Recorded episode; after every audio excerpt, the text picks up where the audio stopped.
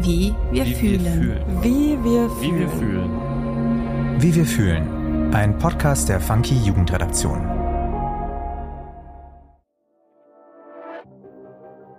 Hi, ich bin Lena und du hörst den Funky Podcast Wie wir fühlen.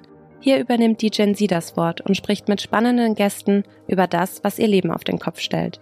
Die Zukunftsfragen der jungen Generation kreisen vor allem auch ums Klima. Junge Menschen sind zu Recht besorgt um ihre Zukunft.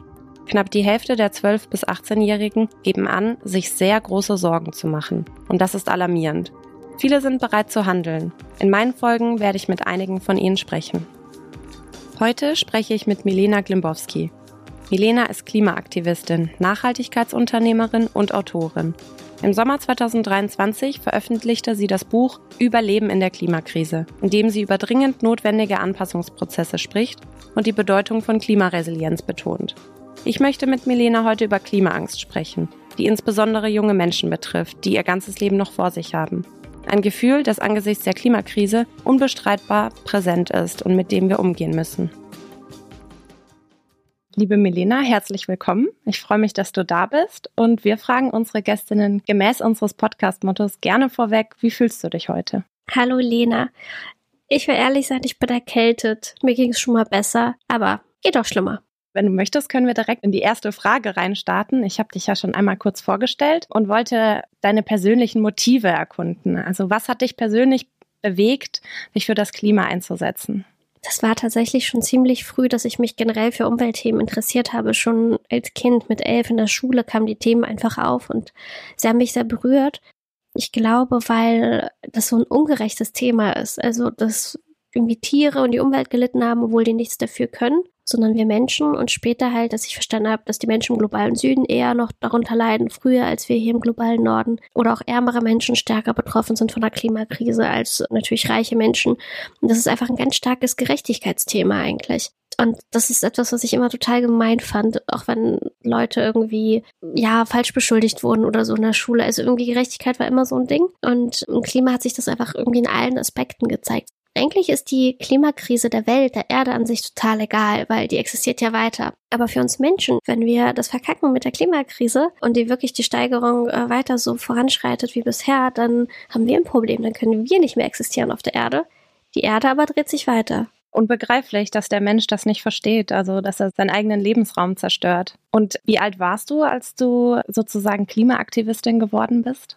Also vorher war es noch bei mir Umwelt und Öko eher. Es war das Thema Müll und Plastik ganz stark im Vordergrund. Da war ich 22. Da habe ich ja auch angefangen, meine erste Firma zu gründen, einen Businessplan geschrieben und so bin da irgendwie reingerutscht. Original unverpackt war das. Und durch Original unverpackt habe ich halt sehr viele Vorträge auch gehalten, konnte mich hauptberuflich mit dem Thema Umweltschutz beschäftigen, so ein bisschen und gleichzeitig Unternehmerin spielen. Ich kam mir damals auch ein bisschen vor wie als Kind, wo man im Tante-Emma-Laden steht und so spielt. Und ich hatte halt aber auch dadurch viel Zeit, ähm, mich fortzubilden und habe gemerkt, krass, das Thema Recycling ist wichtig, ja, aber das Thema Klimakrise ist viel eiliger und betrifft viel mehr Menschen.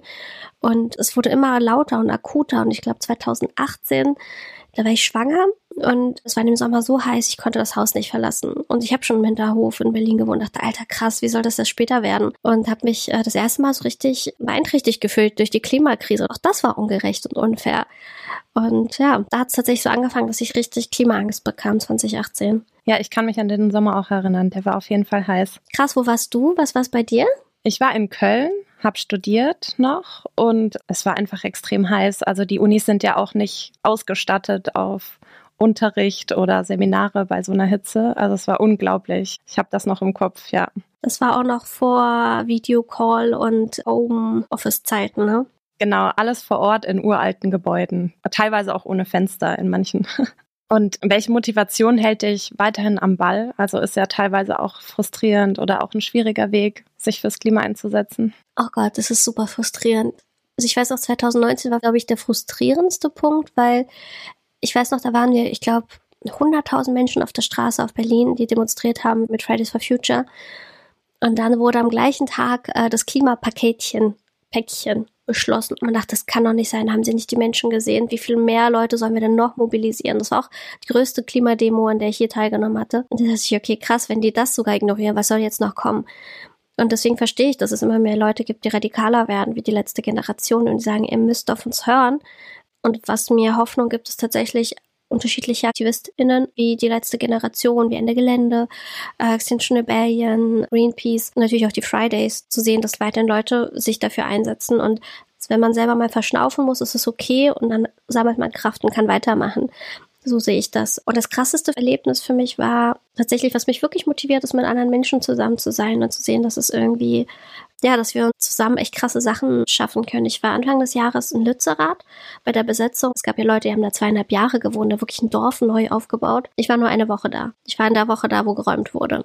Und man sollte ja extra anreisen, damit die Polizei schwerer hat und das für RWE zum Desaster wird, was es auch wurde. Aber ich habe noch nie in meinem Leben so einen Zusammenhalt gespürt. Und ich sage immer, nach der Geburt meines Kindes war diese eine Woche in Lützerath für mich das krasseste, prägendste Erlebnis in meinem Leben, weil ich noch nie so eine Community, so ein Miteinander und so eine Alternative gespürt habe und gedacht habe, ach krass, so könnte die Welt eigentlich auch sein. So gerecht und irgendwie schön und miteinander. Das motiviert mich total wenn man sich mit Gleichgesinnten zusammentut, dann kriegt man ja auch Visionen oder beziehungsweise es wird konkreter. Und man fühlt sich weniger allein. Also man macht sich auch Sorgen, sitzt zu Hause in seinem Stübchen irgendwie denkt, oh Gott, oh Gott, oh Gott, die Erde brennt.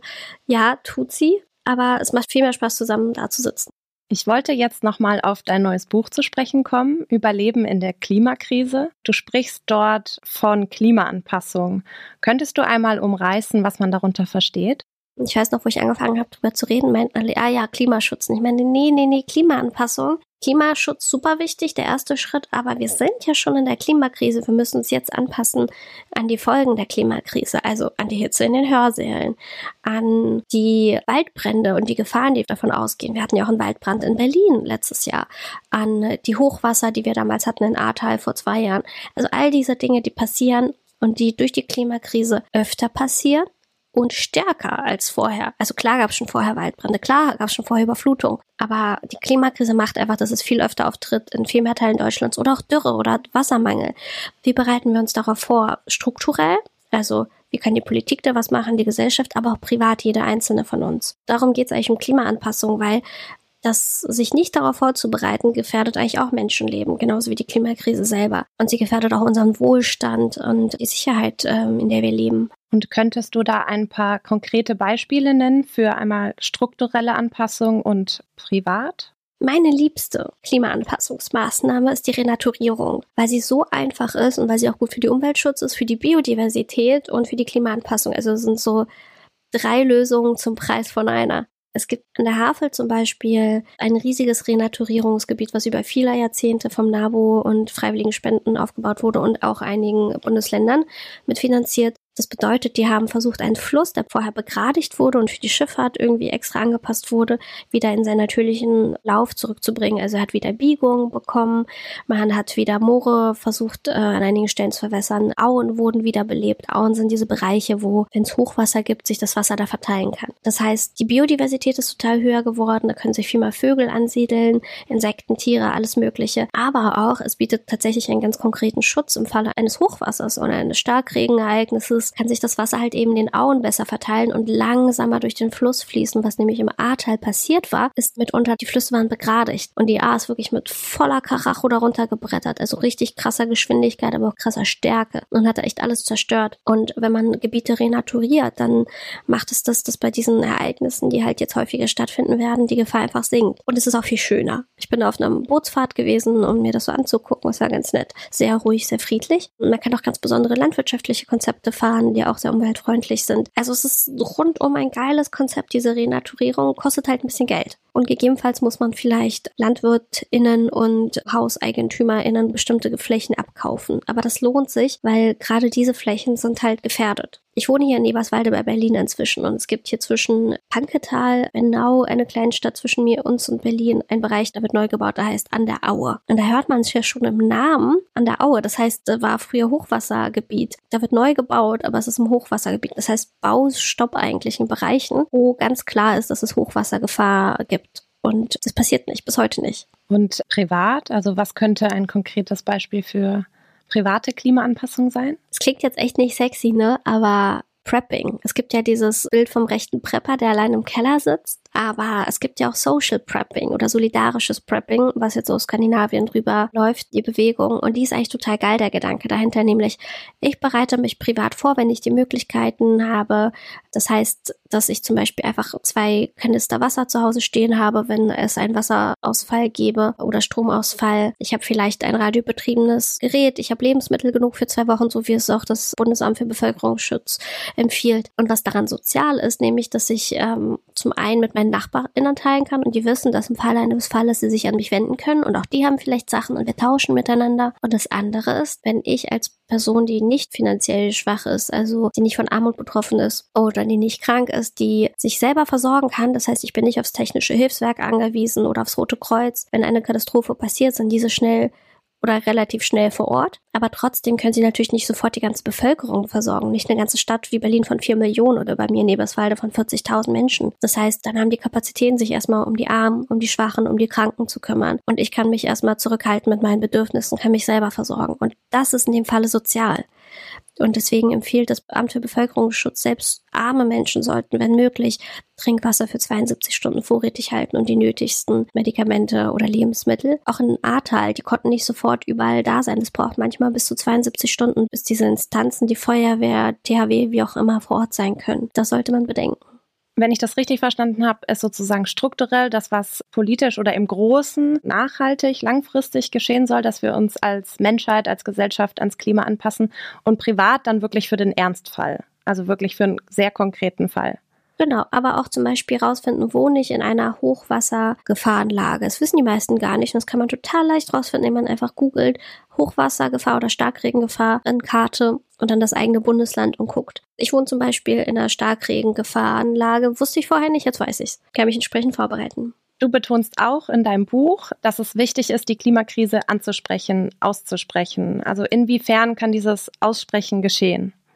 Ansprechen heißt auch gegenüber Menschen, wo vielleicht die Konversation unbequem ist. Also der Onkel, der bei der Weihnachtsfeier immer über die Grünen stänkert und eh alles doof findet, noch Windkraft und sowieso. Oder die Oma, die sich kritisch gegenüber allen möglichen, dem eigenen Lebensstil oder wie auch immer äußert, aber immer wieder das Gespräch suchen, aber Gemeinsamkeiten finden. Also vielleicht findet der Onkel, dass es wichtig ist, dass Arbeitsplätze erhalten werden. Dann sagt man, ja, wir können neue Arbeitsplätze erhalten oder schaffen, indem wir uns diesem Thema widmen. Durch die Klimakrise verlieren wir unseren Wohlstand und dann werden erst recht Arbeitsplätze abgebaut. Also ganz genau suchen, wo sind die Gemeinsamkeiten, was wollen wir eigentlich beide erreichen und darüber sich annähern, weil man gerade in der Familie oder durch Vertrauen schafft, Leute zu überzeugen. Weniger random auf der Straße irgendwie jemanden, den man nicht kennt. Also es haben ganz viele Untersuchungen ergeben. Man kann Leute eher überzeugen durch Vertrauensverhältnis.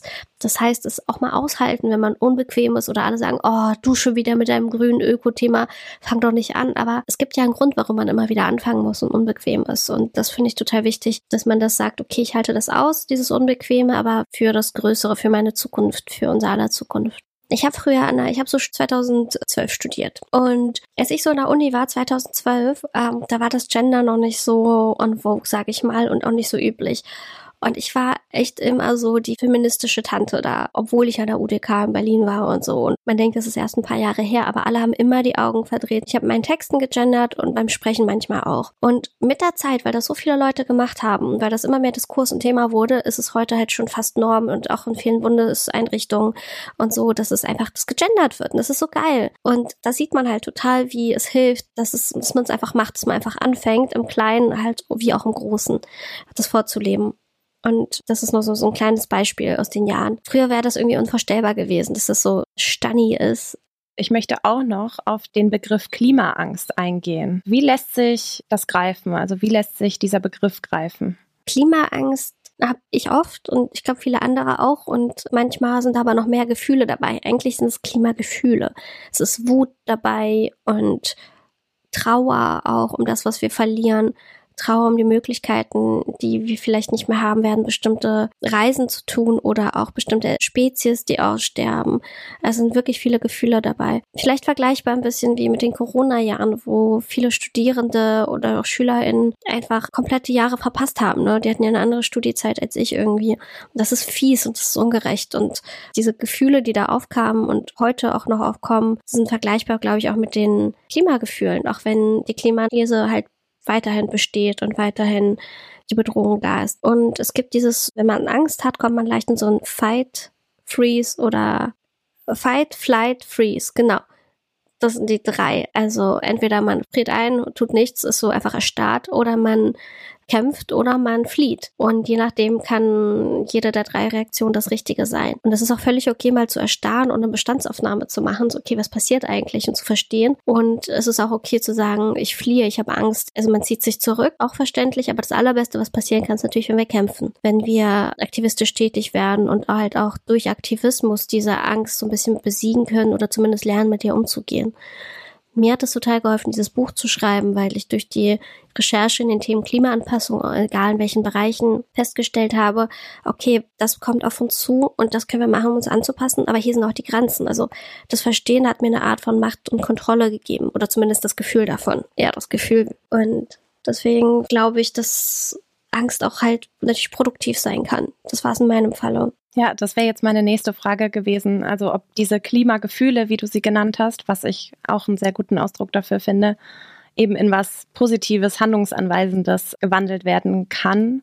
Und äh, du hast mir eigentlich die Frage auch schon beantwortet. Klimamut war noch so ein Gefühl, was ich versuche zu verbreiten. Und zwar den Mut zu finden, die Welt neu zu denken wie sie besser werden kann durch diese Veränderung, die wir eh anstoßen müssen durch die Klimakrise wenn man die Nachrichten verfolgt, Waldbrände, Überschwemmungen, Extremwetter und eben dass sich das Ganze immer weiter häuft und immer extremer wird, würde man ja am liebsten die Augen und Ohren verschließen. Also ich kann jetzt vielleicht auch von mir sprechen. Warum ist Aufgeben denn noch keine Lösung?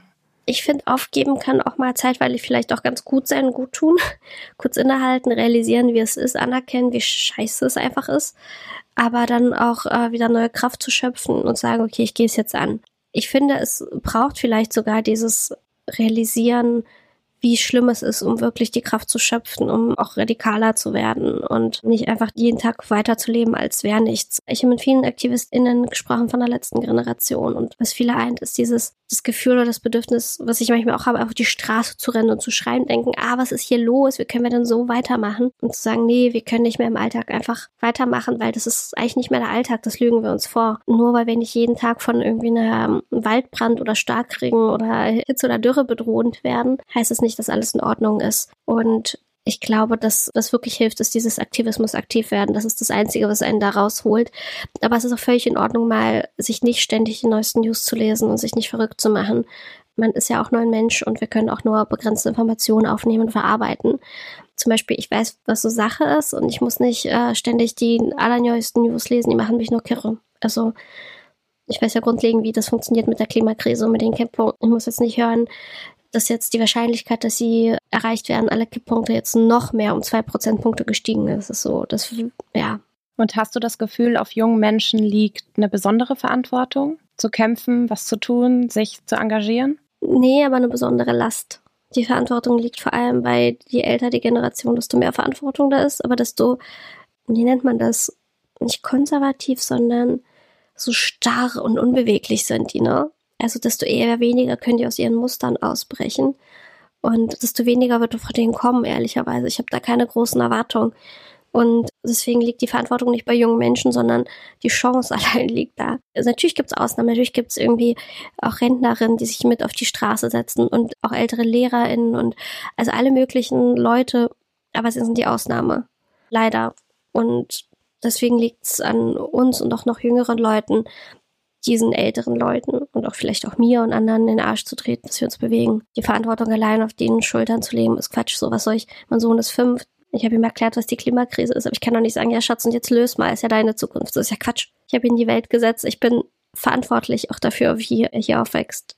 Ich habe das Gefühl, manchmal dadurch verspüren natürlich junge Menschen größeren Druck, weil sie wissen, sie werden noch länger auf dieser Erde leben hm.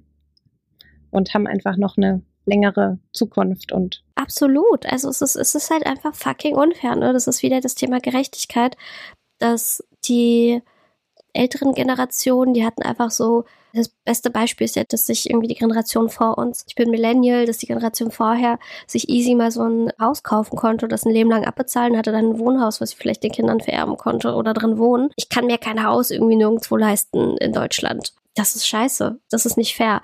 Aber wenn man noch weiter anguckt, so was die Gen Z angeht, glaube ich, also die Zuhörerinnen, das sind viel weniger Sachen, die sie erleben konnten, viel weniger Sicherheit, viel weniger Wohlstand, weil der einfach weiter abnehmen wird durch die Klimakrise. Und das ist halt so unfair. Die haben sich an der Erde bereichert, die haben die Ressourcen ausgelaugt, die haben die Klimakrise stärker befeuert und hatten eine geile Zeit und wir erben so den Rest. Das ist nicht fair. Also die können echt froh sein, wenn wir die überhaupt noch pflegen im Alter und äh, wenn wir nicht deren Autos entzünden alle. So böse gesagt. Weil die haben uns alles weggenommen. Das heißt alles weggenommen. Und ich bin ja schon immerhin Anfang 30 und privilegiert und ja, hatte immerhin Studienjahre ohne Corona. Aber trotzdem, ich fühle das total, diese Wut und diesen Frust. Du gehst auf ganz unterschiedliche Aspekte der Klimaanpassung in deinem Buch ein, zum Beispiel wirtschaftliche, den Wald, Energie, Wasserversorgung. Was kann man denn oder welches Fazit kann man denn aus deinem Buch mitnehmen, wenn man es jetzt noch nicht gelesen hat oder noch lesen wird? Also das erste Fazit ist weiterhin Klimaschutz ist das Wichtigste, was wir machen können und das Eiligste. Das zweite ist aber, wir müssen uns jetzt mit Klimaanpassungsmaßnahmen für alle Bereiche beschäftigen, damit wir hier auch nur einen Hauch von Chance haben, hier in den nächsten Jahren und Jahrzehnten zu überleben. Also ich rede ja nicht von etwas, was in 60 Jahren passiert. Ich rede auch konkret von den nächsten 15 und 15 Jahren. Ahrtal war vor zwei Jahren und das kann jederzeit wieder passieren. Deswegen, was wir machen können, ist uns ganz bewusst damit beschäftigen, wie können wir unsere Branche, in der wir arbeiten, das Studium oder auch im Privaten, wie kann ich mich da anpassen und vorsorgen, dass das relevant ist und klimaangepasst ist. Strukturell halt, aber auch privat. Ganz einfach. Also auch mm, banales Beispiel ist, wie kann ich lernen, saisonal zu kochen, weil die Lebensmittelpreise so stark für Import Obst und Gemüse steigen werden, weil wo kommt unser Obst und Gemüse her? Aus Spanien, Niederlande, Italien, Griechenland und so weiter. Die haben viel weniger Wasser zur Verfügung. Die haben die schlechtesten Ernten seit Jahren eingefahren. Das heißt, die werden einen Teil der Ernten für sich behalten und die Ernten, die kommen, werden einfach viel teurer sein. Das heißt, wir werden viel lokaler und saisonaler kochen, weil wir einfach nur dieses Gemüse uns vielleicht werden leisten können. Das heißt, man muss wieder lernen, mit irgendwie Grünkohl und Palmkohl zu kochen und Würsing und all diesen lustigen Sachen ohne Tomaten und Gurken im Winter überlebt. Also es ist so banal, aber das ist tatsächlich, was auf uns zukommt und sich dessen bewusst werden ist etwas, was wir alle schon machen können. Und das ist nur ein kleiner Beispiel im Bereich Landwirtschaft und Lebensmittel. Und es gibt ja unendlich viele Beispiele, ob jetzt im Bereich Wald, wie wir wohnen oder wie wir arbeiten, wie unser Wirtschaftssystem funktioniert. Da gibt's ohne Ende Sachen, die auf uns zukommen werden. Dazu halt mehr im Buch. Okay, das war schon mal ein guter Teaser. Ganz zum Schluss wollte ich nochmal auf den Begriff Klimagefühle, den ich jetzt hier auch aus diesem Gespräch rausnehme, eingehen und mit Blick auf unsere jungen ZuhörerInnen was können denn junge Menschen angesichts ihrer berechtigten Klimagefühle für sich tun? Aktiv werden, auf die Straße gehen, PolitikerInnen verbal in den Arsch treten. Also tatsächlich einfach Gesprächstermine von PolitikerInnen in ganz Deutschland aufsuchen, Briefe schreiben, ganz klassisch oder E-Mails und sagen, das liegt mir am Herzen, bitte machen Sie doch was. Vereine beitreten, ja auch selber aktiv werden in der Politik, ne? Auch wenn es langsam ist und halt Aktivistin beitreten, selber Aktivistin werden und das ist das, was wir machen müssen. Und natürlich privaten auf der Arbeit reden, reden, reden, mit Menschen aufklären. Das ist das, was wirklich jeder von uns machen kann und sollte und was nichts kostet. Einfach nur ein bisschen Zeit und Kraft und sich vielleicht zu informieren. Aber das ist das Mindeste, was wir machen sollten. Alles klar, das ist ein gutes Schlusswort. Ja, dann sind wir auch schon durch. Ich habe mich sehr gefreut sind sehr gute Sachen dabei. Die werde ich jetzt auch noch mal ein bisschen reflektieren. Dann ja, vielen Dank, Milena, dass ich mit dir sprechen konnte und hoffentlich bis zum nächsten Mal. Dankeschön, Lena, für die tollen Fragen. Bis bald. Ich fand das Gespräch mit Milena sehr spannend. Es ging viel um das Thema Klimaanpassung. Klimaschutz ist wichtig, ganz klar, aber wir sind ja schon in der Klimakrise und wir müssen uns jetzt an ihre Folgen anpassen an die Hitze in den Hörsälen, an die Waldbrände, die Hochwasser, Dürre, Wassermangel, all diese Dinge, die vermehrt auftreten. Da stellt sich die Frage, wie wir uns strukturell und privat daran anpassen können. Was mir auch besonders im Kopf geblieben ist, ist der Begriff Klimagefühle. Denn Milena sagt, es ist mehr als Klimaangst. Es sind eine Reihe von Gefühlen im Spiel. Es ist Wut dabei, Trauer um das, was wir verlieren. Und diese Gefühle bewirken entweder eine Starre, Flucht oder man kämpft. Und je nach Situation kann eins der drei das Richtige sein. Aber das Beste, was passieren kann, ist, wenn wir kämpfen. Und durch die Handlungen und das Wissen können wir auch ein Stück weit die Ängste besiegen. Danke für diesen Einblick in deine Gedanken, liebe Milena. Und euch da draußen danke fürs Zuhören. Bis zum nächsten Mal. Wie wir fühlen. Ein Podcast der Funky Jugendredaktion. Produktion und Redaktion Lena Enders und Nina Sabo. Schnitt und Sound Markus Klose und Max Wiegand.